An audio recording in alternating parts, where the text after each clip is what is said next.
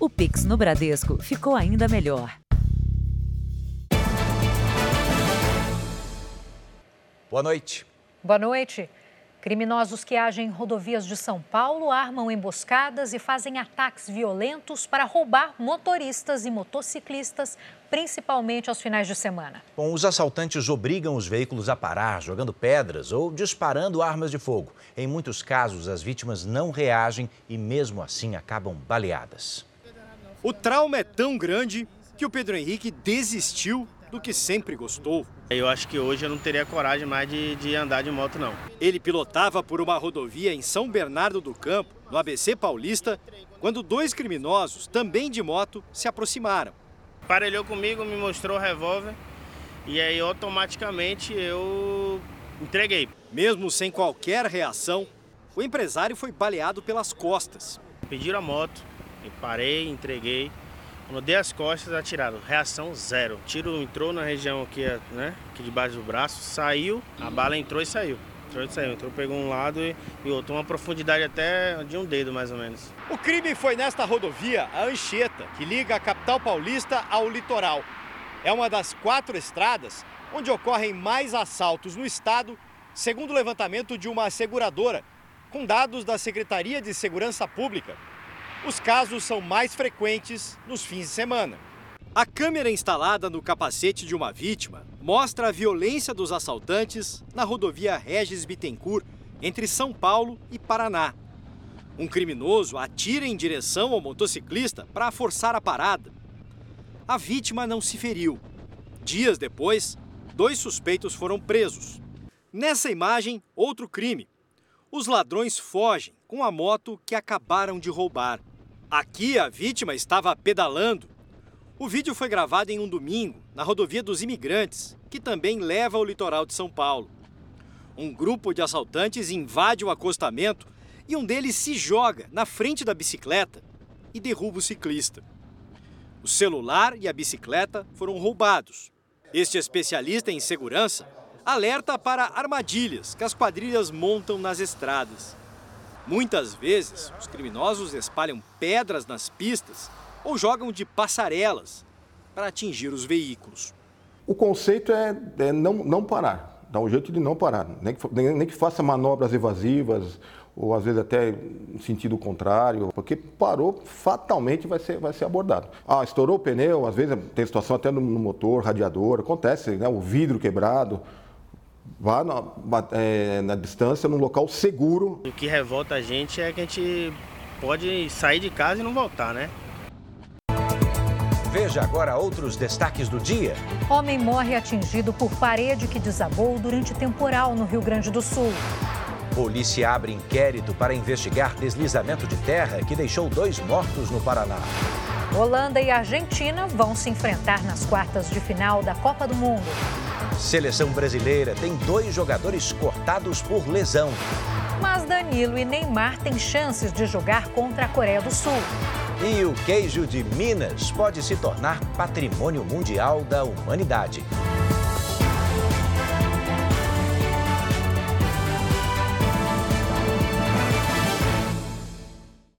Oferecimento: Bradesco. Entre nós, você vem primeiro.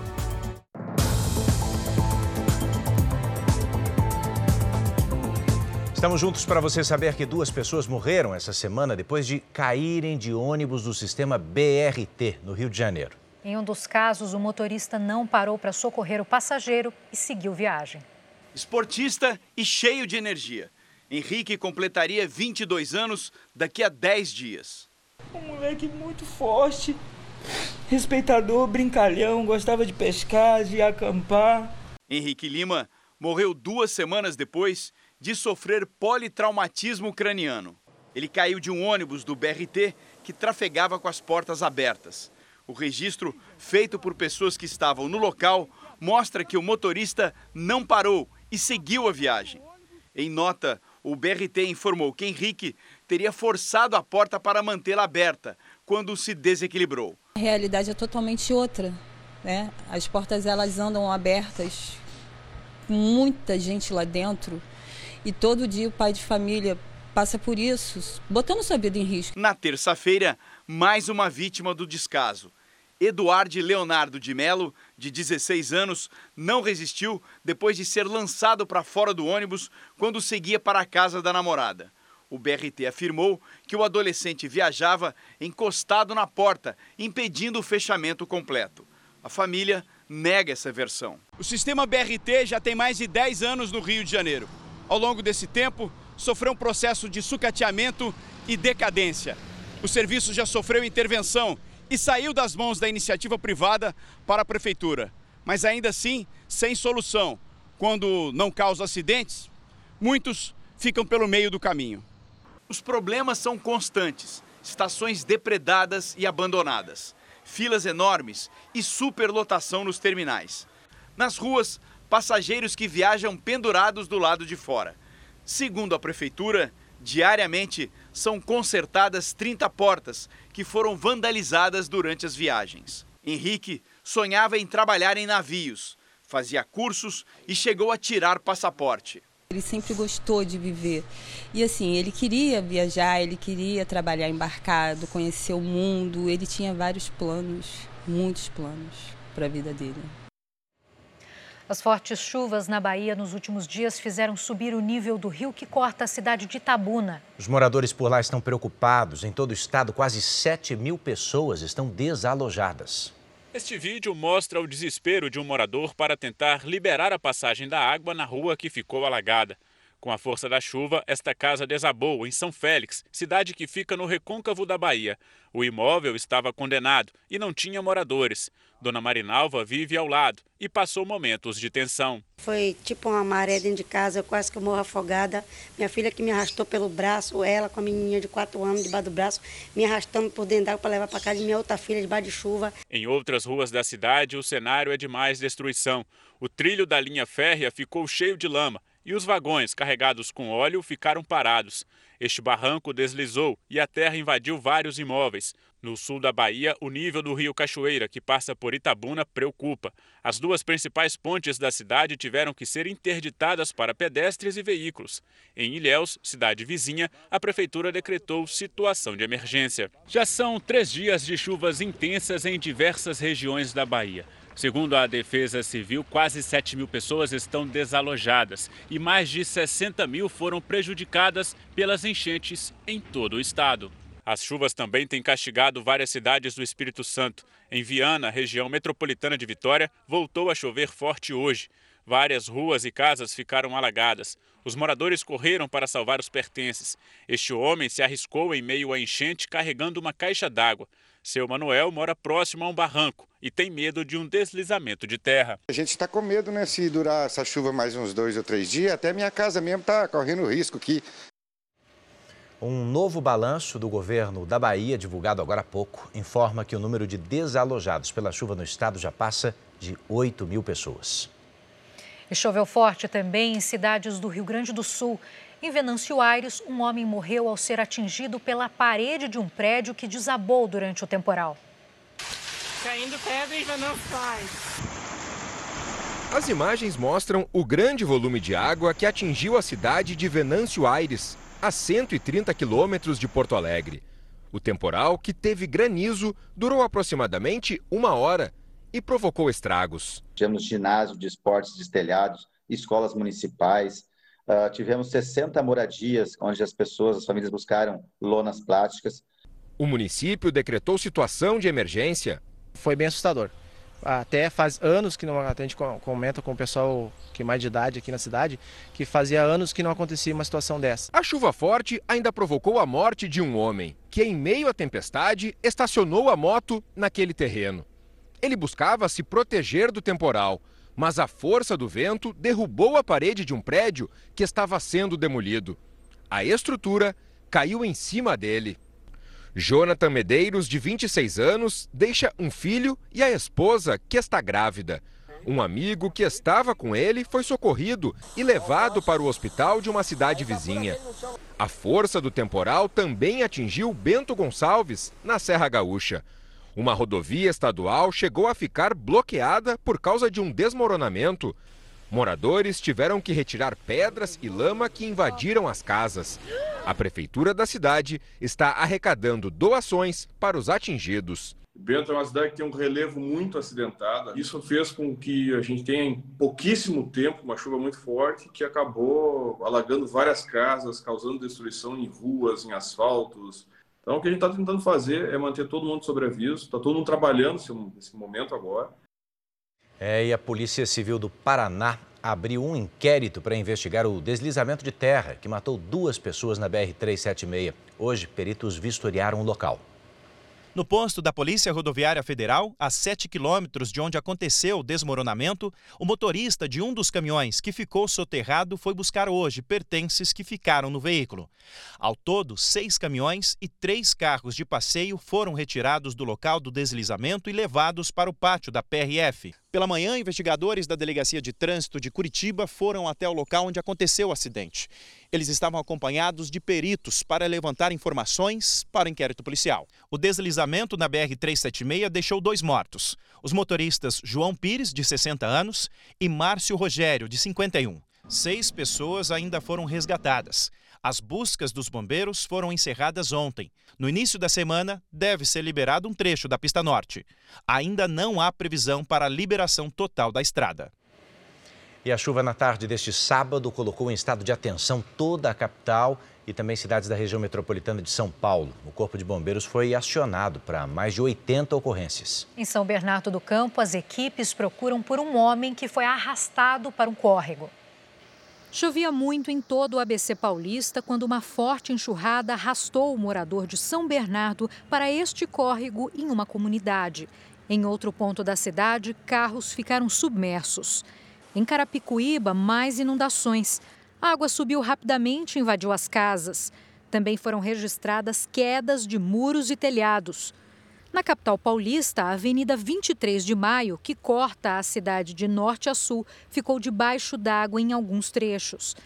Esse carro acabou preso na enchente. Não há informações sobre o motorista. Até o início da noite, havia pelo menos quatro pontos de alagamento intransitáveis. E vamos conferir então como fica a previsão do tempo neste domingo com a Paloma Poeta. Boa noite, Paloma. Chuvarada deve continuar? Sim, Giovana, infelizmente nessas mesmas regiões que foram afetadas. Boa noite para você, Edu, e a você que nos acompanha. As nuvens carregadas seguem espalhadas pelo Brasil e a circulação de ventos em diferentes níveis da atmosfera e a umidade do mar provocam essas tempestades ao longo do domingo. Por isso, podemos ter temporais com ventania do norte ao sul do Brasil, passando principalmente por São Paulo, Minas Gerais e Goiás. Por causa desse grande volume de chuva, a chance de alagamentos também em cidades do Amazonas e do Espírito Santo até a Bahia. Nas áreas claras do mapa, tempo firme. Em Porto Alegre, chove e faz até 28 graus. No Rio de Janeiro, é bom aproveitar a praia pela manhã antes que a chuva chegue e o sol aparece, máxima de 34 graus. Em Cuiabá, faz até 33. E em Rio Branco, máxima de 32 graus. Em São Paulo, não dá mais para sair de casa sem o guarda-chuva, né? E até quarta-feira, pelo menos, chove. O sol chega a aparecer pela manhã e a temperatura não muda muito. É hora de tempo delivery, que hoje começa pela Gilda. Ela quer saber como é que fica o clima em Maceió, lá nas Alagoas. Claro, vamos para lá então, Edu. Oi, Gilda. O domingo que você perguntou será de sol com muitas nuvens e chuva a qualquer hora. A gente aproveita para também te responder sobre a segunda, que vai ser muito parecido. E na terça, o tempo começa a mudar. A chuva deve ser rápida e só pela manhã. Paloma, tempo delivery para o Cristiano também. Ele é da cidade de Lauro Miller, Santa Catarina. Sim, oi Cristiano. Os próximos dias serão de temperaturas amenas, mas infelizmente a chuva continua. Amanhã e segunda pode chover a qualquer hora do dia. Sério? Na terça, o sol volta a aparecer e ainda pode ter chuva, mas deve ser rápida, chega a 26 graus. Quer saber como fica o tempo na sua cidade também? No nosso Tempo Delivery, você faz seu pedido pelas redes sociais usando a hashtag Você no JR. Ele aparece aqui no nosso telão. Giovana, Edu, um ótimo domingo para vocês. Ótimo domingo Bom e obrigada pela dica do guarda-chuva. É. E atenção, porque nos próximos meses, as populações que vivem em áreas sujeitas a desastres naturais vão contar com mais uma ajuda. Uma nova tecnologia vem aí. As operadoras de telefonia vão ter que avisar sobre os riscos de catástrofes, inclusive os clientes que não estiverem cadastrados nos serviços de alerta. Junto com a temporada de chuva, vêm os desastres naturais. Em Canoas, no Rio Grande do Sul, um temporal chegou com força e levou o telhado do salão da Lisa.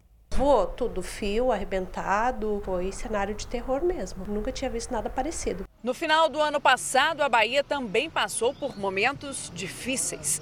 27 pessoas morreram e mais de 290 mil foram atingidas pelas chuvas no sul do estado. Em março, em Petrópolis, no Rio de Janeiro, mais de 200 pessoas morreram vítimas de deslizamentos e alagamentos provocados pelas chuvas. Não é possível controlar os fenômenos da natureza, mas os desastres podem ser evitados. E a tecnologia é uma aliada da população em um trabalho preventivo. Hoje, apenas pessoas cadastradas recebem alertas de órgãos como a Defesa Civil. Mas isso vai mudar. A Agência Nacional de Telecomunicações determinou que as operadoras de telefonia enviem alertas para todos os clientes, sem exceção. As empresas têm até o final do ano que vem para cumprir a medida.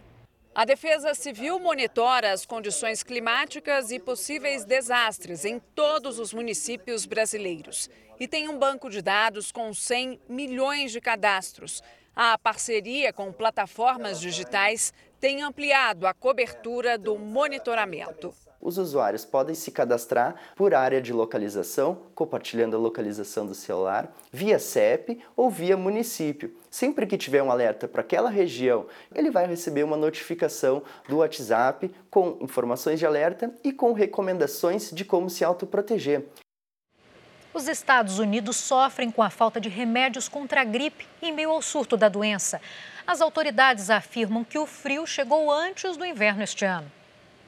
Milhares de americanos estão em busca de remédios contra a gripe, mas o que se vê são as prateleiras vazias. Nas farmácias, o reforço dos medicamentos deve chegar em algumas semanas e parece não se tratar de atraso na entrega. O vírus é que chegou mais cedo e com força, alegam autoridades de saúde.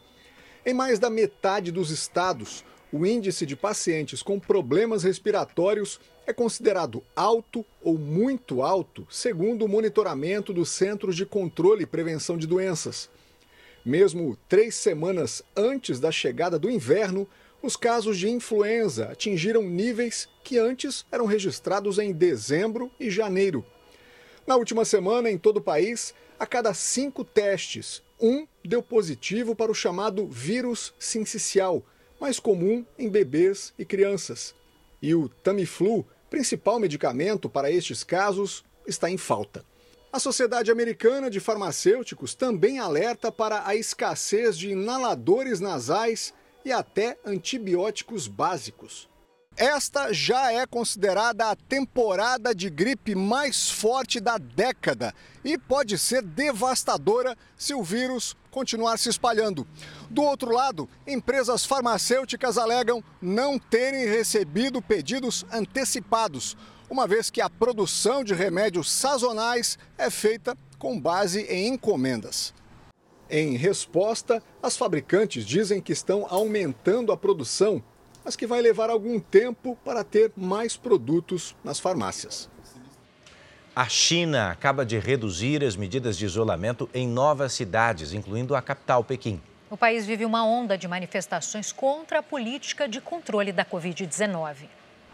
Vários locais que realizavam testes em massa foram fechados em Pequim, mas os postos que ainda funcionam ficaram lotados. A capital chinesa parou de exigir teste com resultado negativo para ambientes fechados como supermercados. E na segunda-feira vai retirar a exigência do teste para o transporte público. Em Guangzhou, os chineses comemoram a aparente volta à normalidade em restaurantes e lojas no primeiro fim de semana de reabertura. Mas alguns distritos ainda exigem testes regulares.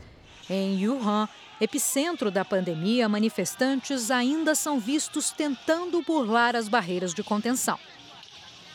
A nossa equipe em Brasília teve acesso com exclusividade a um relatório da Polícia Federal que revela o seguinte: detalhes sobre o mercado clandestino de medicamentos. O documento aponta quais são e de onde vêm esses remédios ilegais.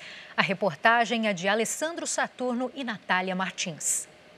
São medicamentos sem qualquer tipo de autorização. Não possuem o aval da Agência Nacional de Vigilância Sanitária ou outro órgão de fiscalização. Remédios que colocam em risco a vida de quem compra. Para se ter uma ideia, em uma das operações, os peritos da Polícia Federal identificaram cocaína num remédio usado para o tratamento do coração. Um relatório obtido com exclusividade pela nossa equipe aponta um problema de saúde pública. Peritos da Polícia Federal fizeram um raio-x do mercado clandestino de medicamentos em todo o país. Uma única operação da PF revelou um mega esquema. Empresas de fachada que atuavam em 65 municípios, 16 estados e também no Distrito Federal. Em 10 meses, juntas, essas empresas movimentaram 4 milhões de reais. Aqui, os criminosos exportaram um quilo de anabolizante nesta embalagem de leite em pó. Com esta quantidade, seriam produzidos 500 frascos de medicamentos falsificados, avaliados em 75 mil reais. E nem os remédios naturais estão fora da lista. Em alguns deles, os peritos da PF encontraram laxante, antidepressivos e até substâncias controladas que causam dependência. A constatação dos peritos criminais aqui da Polícia Federal é que um dos grandes vilões são os remédios para emagrecer. Esses dois aqui, por exemplo, eram febre nas academias. A promessa era acelerar o metabolismo e, claro, emagrecer em poucas semanas. Cada potinho desse aqui tem entre 60 e 90 cápsulas. No mercado, custavam aí entre 260 e 270 reais. Agora é o seguinte, os compradores mal sabiam que essas cápsulas aqui, aparentemente tão inofensivas, apresentam o mesmo nível de controle da cocaína. A maioria dos medicamentos ilegais vem do Paraguai, da Índia, do México, da Itália e da China. Produtos que chegam ao Brasil sem qualquer declaração de origem. Aqui entram principalmente por terra, pelo Paraná e Mato Grosso e por São Paulo, transportados em aviões. Entre os medicamentos que mais movimentam o mercado clandestino estão os anabolizantes, remédios para emagrecer, remédios capazes de provocar aborto, antibióticos hormônios do crescimento e até o botox, usado em tratamentos estéticos. A Polícia Federal investiga o mercado clandestino de medicamentos no Brasil.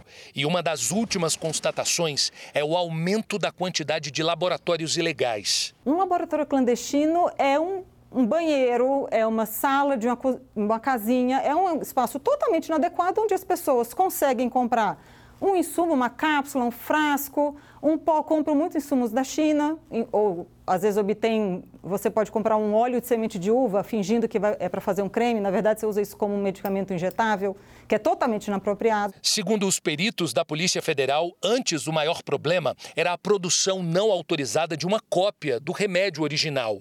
Agora o que preocupa é a criação de falsos medicamentos em laboratórios de fundo de quintal e que são vendidos como se já tivessem todas as autorizações legais. O cidadão acho que não tem muito o que fazer a não ser comprar em estabelecimentos, comprar medicamento em estabelecimento comercial é, sério.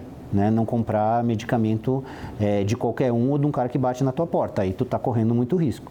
Mas é, quem vai ter que ter esse controle, quem vai ter que ter essa interface com a Anvisa, quem vai ter que rever se o lote que está chegando ou não, são os estabelecimentos que revendem esse medicamento.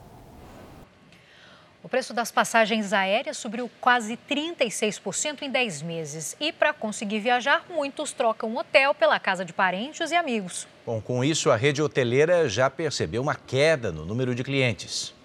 A viagem família finalmente saiu do papel. Mas para economizar, Juliana decidiu se hospedar na casa de parentes. Se fosse de hotel, a gente não ia poder ficar, a gente não ia poder ir. Ia ser impossível ir. Hélio e os primos partiram da capital baiana para passar uma semana em São Paulo. E quem chega a Salvador está fazendo o mesmo.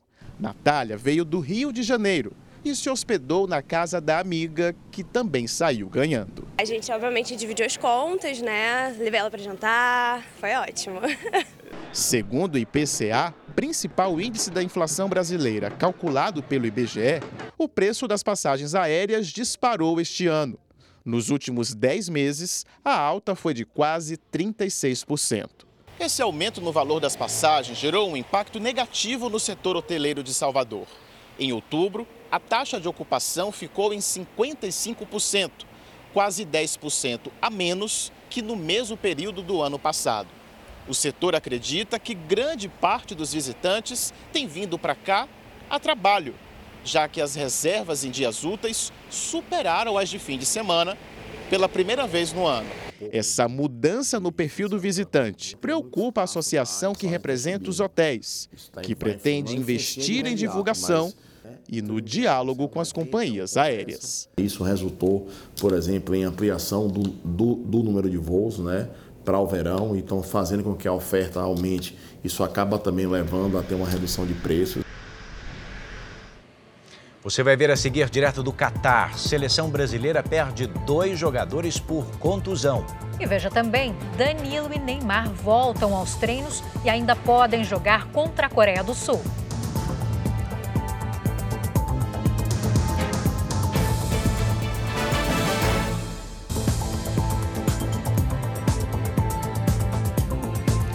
Em Brasília, uma nova comissão com representantes dos estados brasileiros e da Justiça vai ter 120 dias para buscar um entendimento sobre as perdas de arrecadação na cobrança do ICMS.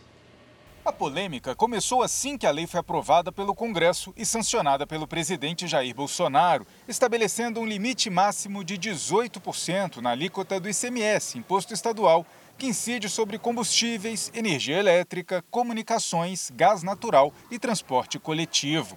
Ao longo do segundo semestre do ano, o ministro do Supremo Tribunal Federal, Gilmar Mendes, mediou reuniões da comissão especial formada na Corte para discutir o assunto com representantes dos estados, do parlamento e do governo federal. Os trabalhos da comissão chegaram ao fim sem a definição de um formato de compensação dos prejuízos que a nova lei trouxe aos estados. Mas na última reunião houve acordo em alguns pontos. Até o fim do ano, por exemplo, os estados vão fixar o mesmo valor de CMS sobre combustíveis em todo o país, com exceção da gasolina.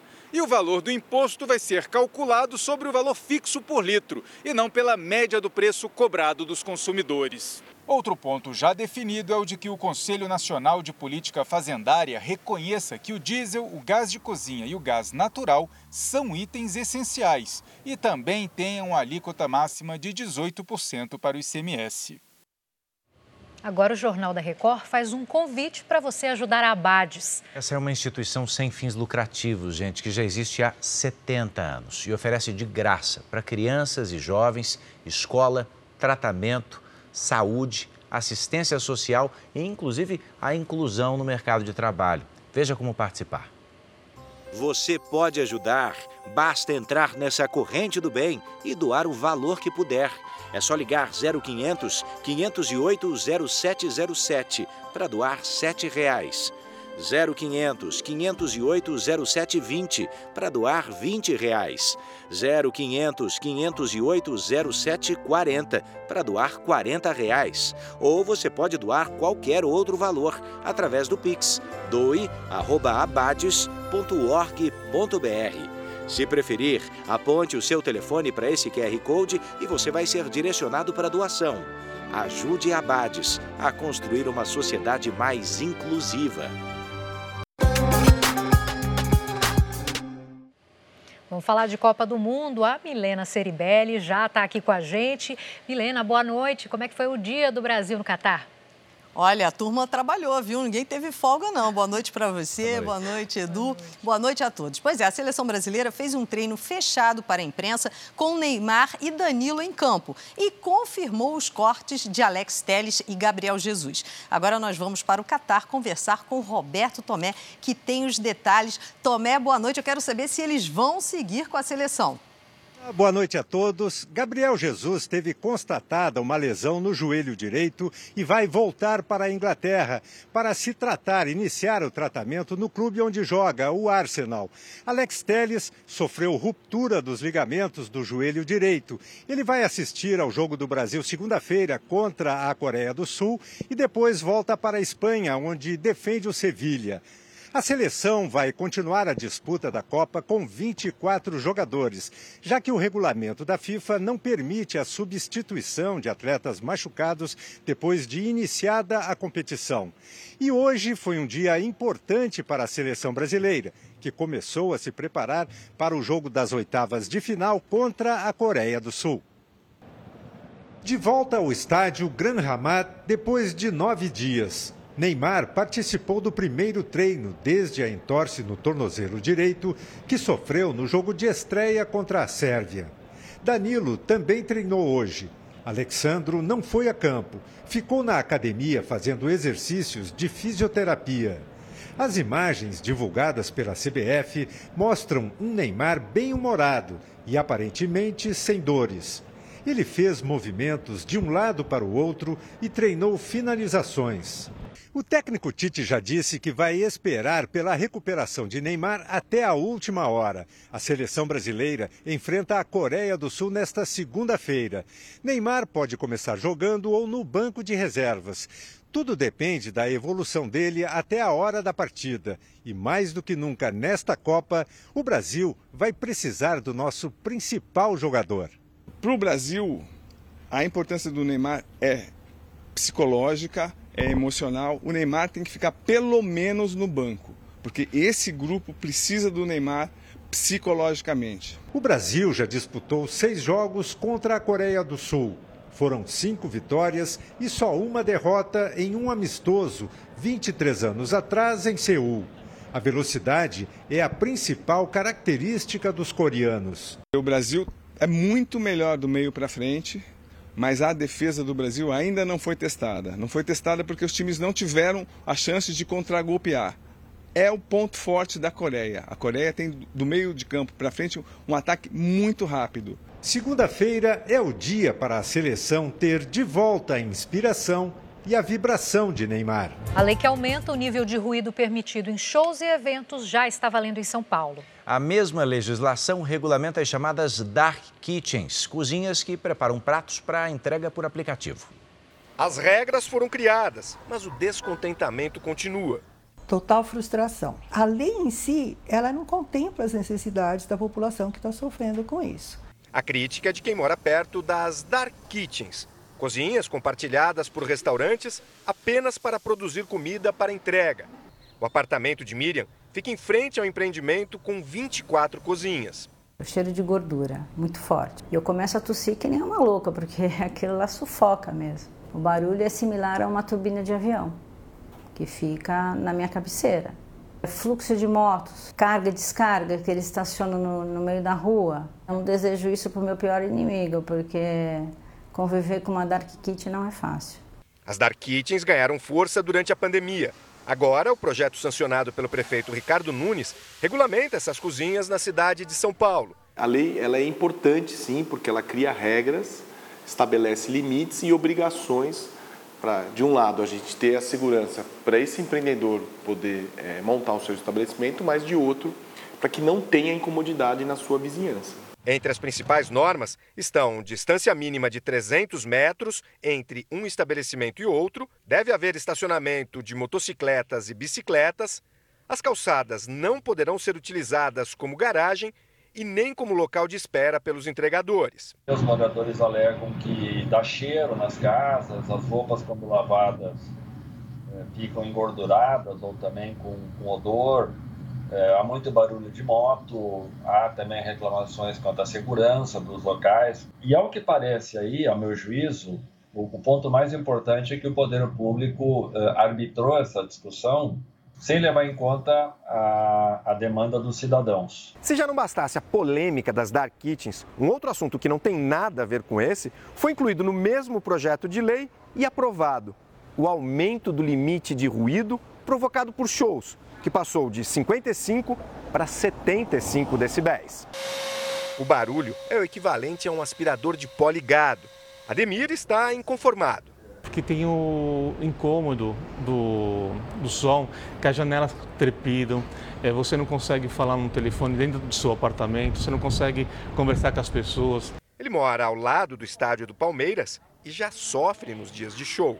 Incômodo legalizado, que era um transtorno, vai ser pior ainda agora pra gente, né? Eles fazem isso e não levam em consideração as pessoas, né? A prefeitura garante que as novas regras vão ter fiscalização rigorosa. A gente vai dobrar até triplicar a força é, de fiscalização da cidade, né? São uma série de medidas é, que o prefeito tem tomado, é, estabelecendo regras na cidade. De um lado, criando as regras, segurança jurídica, e do outro, a gente é, aumentando a eficiência dessa fiscalização. Nove pessoas foram presas nesta semana em São Paulo durante a operação contra o golpe da falsa central telefônica. A ofensiva contra o 0800 do crime foi desencadeada pela Polícia Civil do Rio Grande do Sul, onde está a maioria das vítimas. Este homem que não quer ser identificado perdeu 120 mil reais para os estelionatários. A conversa começa sempre com a falsa comunicação de alguma irregularidade, como, por exemplo, uma transferência que, segundo os criminosos, foi feita. Surgiu uma voz perguntando se eu sabia, se eu tinha passado um Pix de 5 mil reais em Camboriú, se eu considerava esse Pix. Eu disse que não que não, não tinha passado Pix nenhum. Então aí ele começou a me fazer algumas perguntas. Praticamente ele tinha meus dados quase que todos. A vítima não percebeu o golpe porque o número de telefone usado pela quadrilha era idêntico ao da agência bancária da cidade onde mora. De maneira geral, as vítimas se confundem durante o telefonema e passam os próprios dados para os criminosos. O golpe do 0800 consiste em fazer com que a vítima acredite que está falando com um representante do banco onde tem conta. A fraude eletrônica busca obter senhas e dados pessoais do usuário através de um software para alterar números de telefones e torná-los semelhantes ao da agência bancária. O 0800 ele sempre passou a uma situação de maior confiabilidade porque uh, ele era vinculado exclusivamente a um número de telefone fixo. E também ele tinha um custo mais elevado, né? Hoje em dia o acesso é muito mais facilitado e muito menos oneroso, porque também se consegue 0800 e vincular alguma operadora através de um sistema de internet. Nesta semana, nove pessoas foram presas em São Paulo em uma operação desencadeada pela Polícia Civil aqui do Rio Grande do Sul. Segundo a investigação, o esquema teria desviado em um ano pelo menos 4 milhões de reais. Seria uma lavagem de dinheiro, né, que a gente pode de repente falar nesse sentido, em que moradores de rua acabavam recebendo parte desse dinheiro, né, eram abertas contas em nome dessas pessoas, que muitas vezes não têm conhecimento do que estão sendo abertas essas contas, e depositado então esses valores. Para não cair nesse tipo de golpe, fique atento. Os bancos não ligam para solicitar que os clientes baixem aplicativos. Se atender a uma chamada desse tipo, desligue e entre em contato com seu banco imediatamente.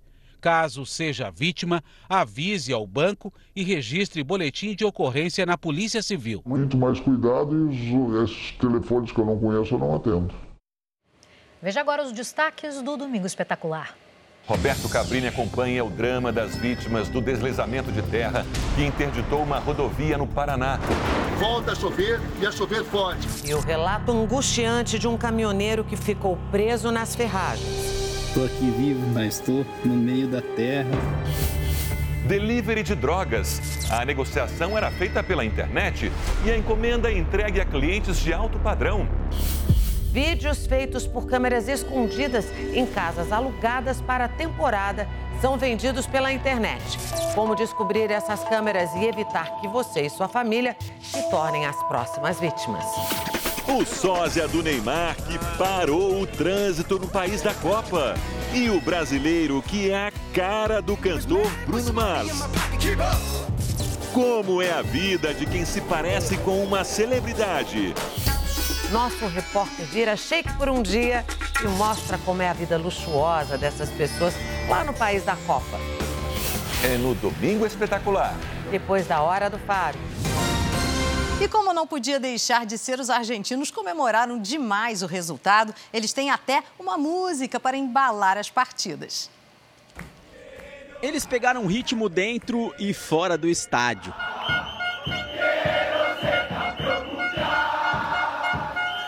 Essa música se tornou um hino da torcida argentina na Copa do Mundo do Catar. Cantada nas ruas, no metrô e até no vestiário para comemorar as vitórias. A letra, dramatizada como um bom tango, diz que eles choraram muitos anos as finais que perderam, mas que isso terminou quando ganharam a Copa América do Brasil ano passado no Maracanã. Me parece que lo vamos a ganar este mundial. A música ainda exalta o que podemos ver a todo momento. Torcedores dizem que Maradona está de alguma forma ajudando Messi. E hoje Maradona ficaria orgulhoso do jogador que carrega a camisa 10 que já foi dele.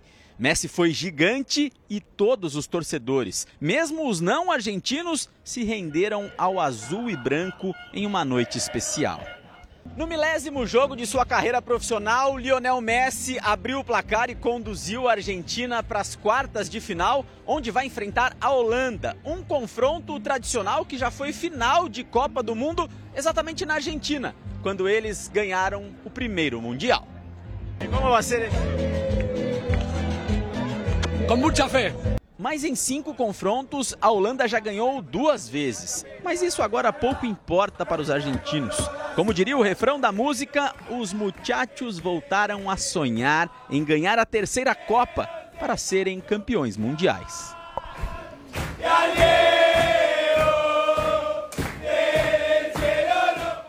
É muita paixão também que eles têm pelo futebol. Bom, já temos então a primeira partida das quartas de final definida. Vamos ver no telão como está o chaveamento. Ao vencer os Estados Unidos, a Holanda se classificou e vai jogar nas quartas contra a Argentina. Como vimos há pouco, bateu a Austrália nesse jogo apertado. Nessa chave, a gente tem também Japão e Croácia e a nossa seleção que enfrenta a Coreia do Sul. Dois times asiáticos que vêm surpreendendo nessa Copa. Na outra ponta do mata-mata, ainda nada definido. As partidas vão ser entre Inglaterra e Senegal, França e Polônia, Marrocos e Espanha, Portugal e Suíça. Amanhã vamos ter dois jogos para ver quem avança para as quartas: França e Polônia e, na sequência, Inglaterra e Senegal. Quem vencer essas duas partidas vai se enfrentar daqui a uma semana, no próximo sábado. Lembrando que na fase de grupos, entre essas equipes, a Inglaterra é a única invicta, com um empate e duas vitórias. E um detalhe, hein? Nove gols marcados até agora. É a seleção que mais fez gols na competição ao lado da Espanha. Uma padaria em São Paulo é o ponto de encontro da família do zagueiro Marquinhos da seleção. Lá foi organizada uma homenagem a um dos clientes mais ilustres. Esta esquina, na zona norte de São Paulo, não é um lugar qualquer. É onde fica uma das padarias mais tradicionais da região, que agora se vestiu de Copa do Mundo. Aqui dentro tá tudo enfeitado, várias bandeiras penduradas, a turma toda trabalhando de verde e amarelo. E tem ainda um outro detalhe que faz desta padaria um local bem especial. Aqui é ponto de encontro daquele pessoal ali, ó. É a família do Marquinhos, zagueiro da seleção brasileira. A família do Marquinhos é da zona norte de São Paulo e há muitos anos vem tomar café da manhã por aqui. Em homenagem ao jogador, a camisa do time da padaria leva ao número 4, torcida uniformizada pelo sucesso do zagueiro, que é cliente, e pela vitória da seleção. O caçula, que trabalha na padaria há 28 anos, mesma idade do Marquinhos, lembra dele desde menino. A gente serviu o pãozinho de queijo sempre que ele chegava no balcão. Às vezes a gente brincava com ele também. A dona Alina, mãe do Marquinhos, conta o que o filho pede quando visita a padaria. É praticamente o que sempre comeu desde pequeno. É um pingadinho no ponto, o açúcar que eu que coloco e um pãozinho na chapa, que era a tradição da avó. E quando ele passa por aqui, é motivo de orgulho para todo mundo. É nosso cliente, é um cara que está aqui todo dia, é o cara que. E tô torcendo para trazer o Hexa junto pra gente aí, né? É mesmo uma torcida e tanto. Márcia, Alzira e Andréia são tias do jogador. e estão felizes da vida por repetir a tradição desse café da manhã durante a Copa do Mundo e com o Marquinhos na zaga da seleção. A família está sempre curtindo e comendo esse tradicional, tomando esse tradicional café da manhã.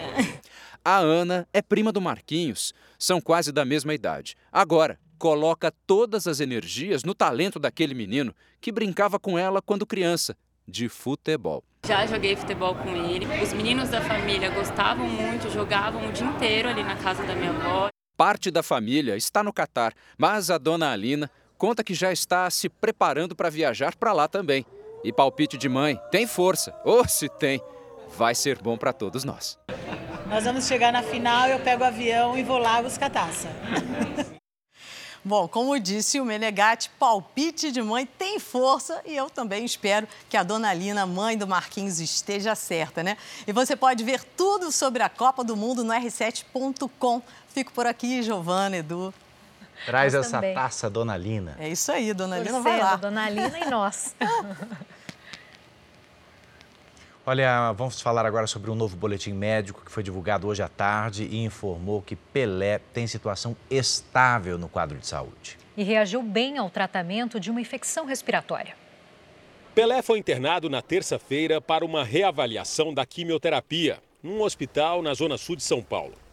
Ele foi diagnosticado com um tumor de cólon em setembro do ano passado e durante a semana foi identificada uma infecção respiratória.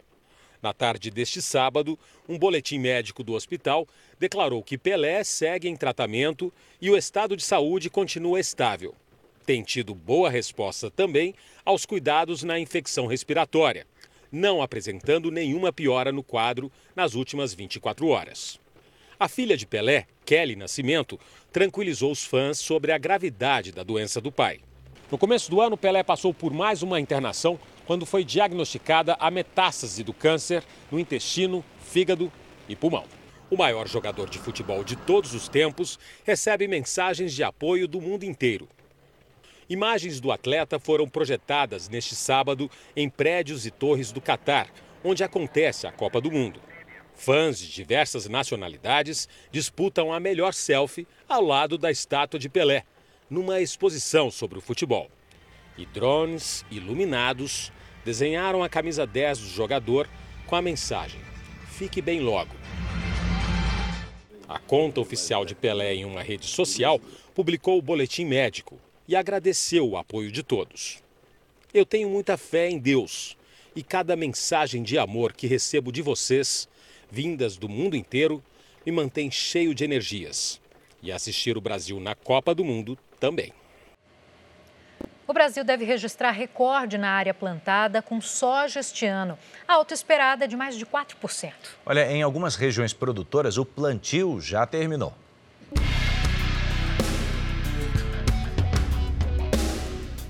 O verde das folhagens vai longe. Nesta fazenda em Maracaju, interior de Mato Grosso do Sul, o plantio foi concluído. Nesta outra, o maquinário pulveriza a área cultivada que equivale a mil campos de futebol. Por aqui a plantação segue um pouco mais adiantada. A gente já percebe que as folhas estão maiores e mais verdinhas também.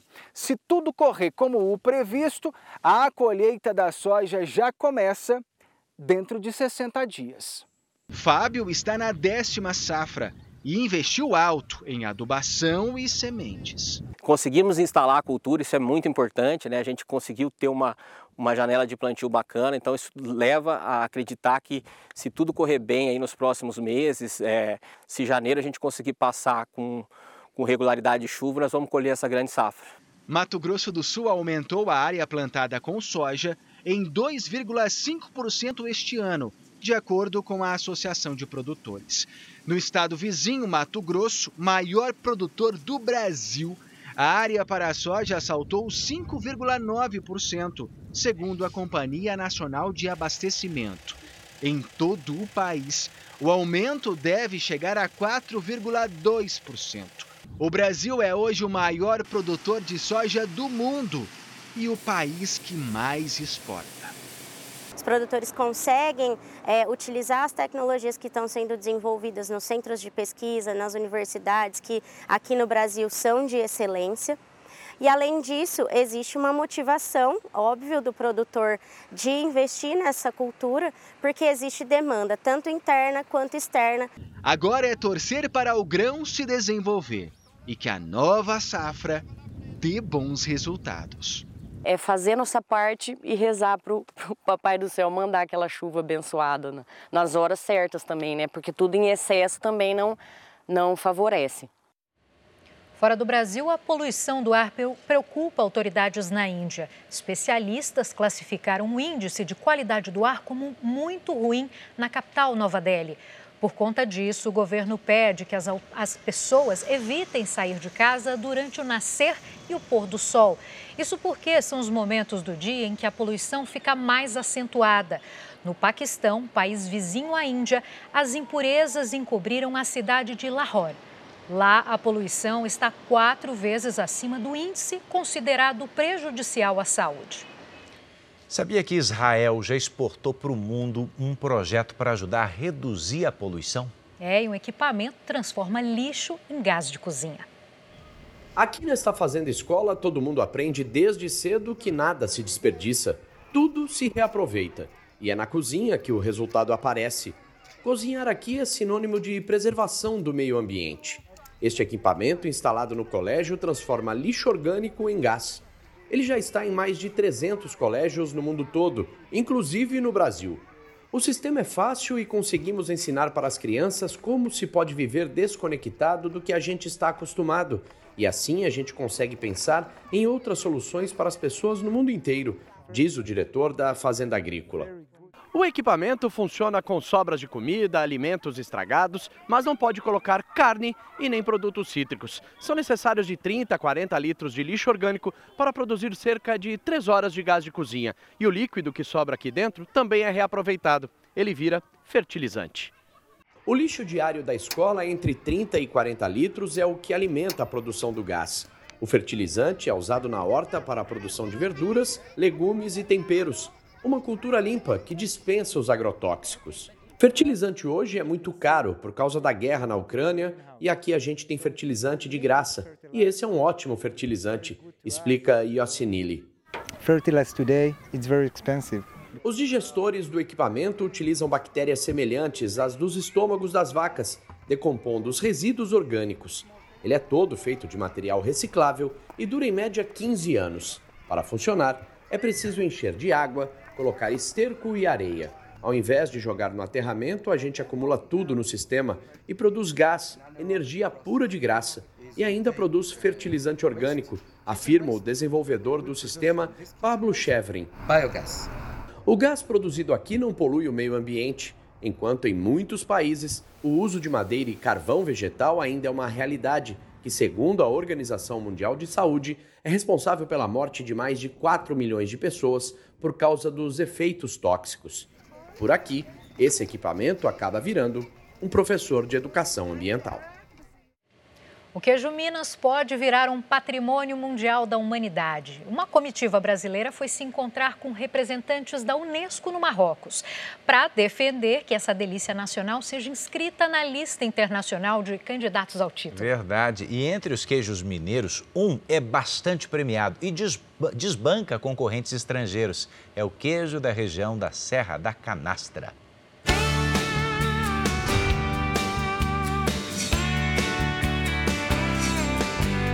Minas Gerais tem o melhor queijo do mundo.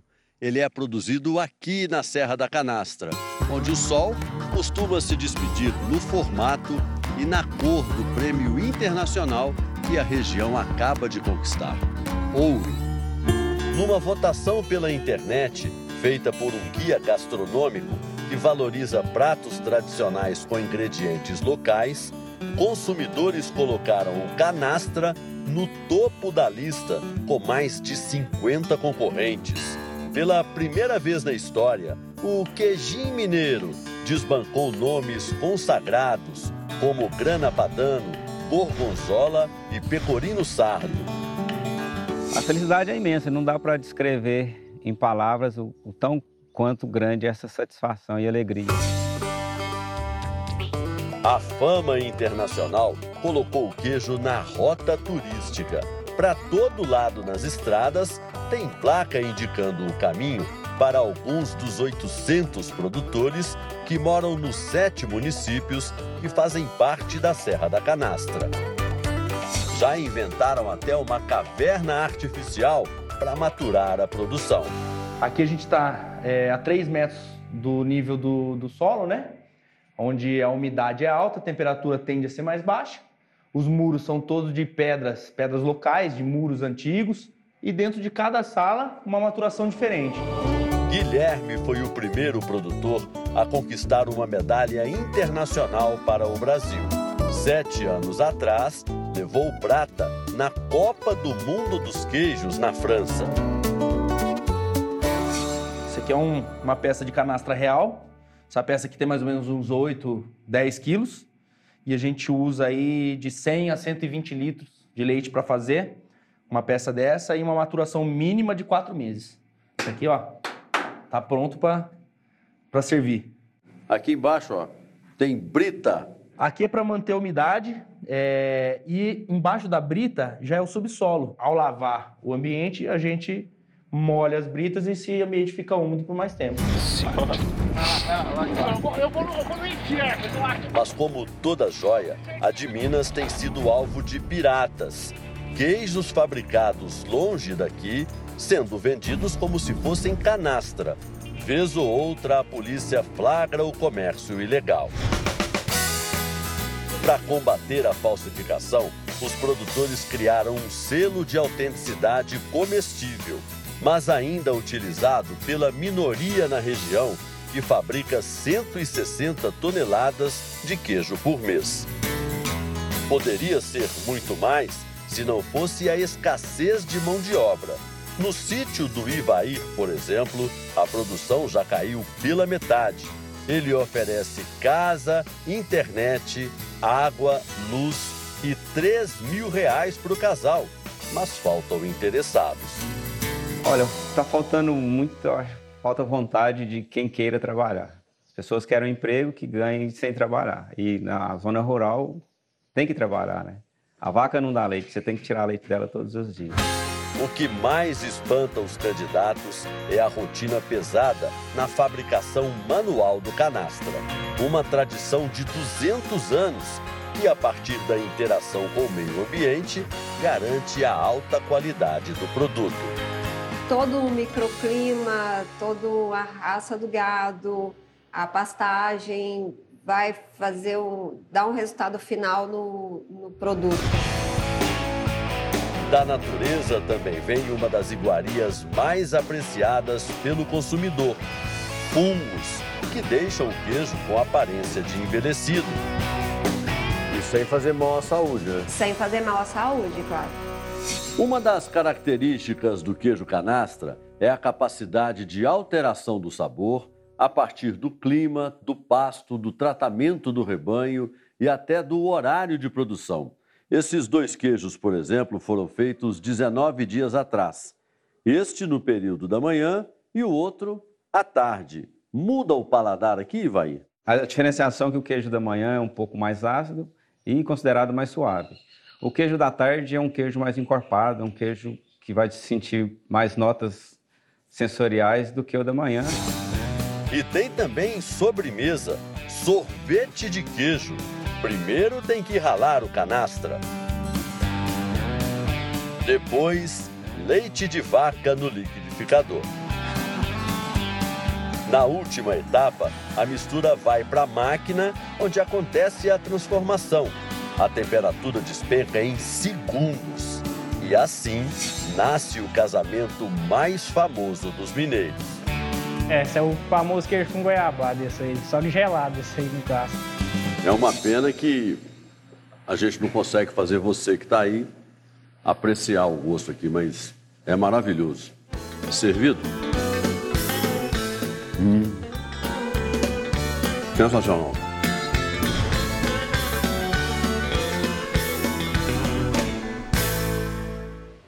Ah, uma coisa ele conseguiu, deixar a gente com fome, né? Queijo vai bem com o quê? Com cafezinho. Para claro. mim, eu sou mais ousado, vai com doce de leite.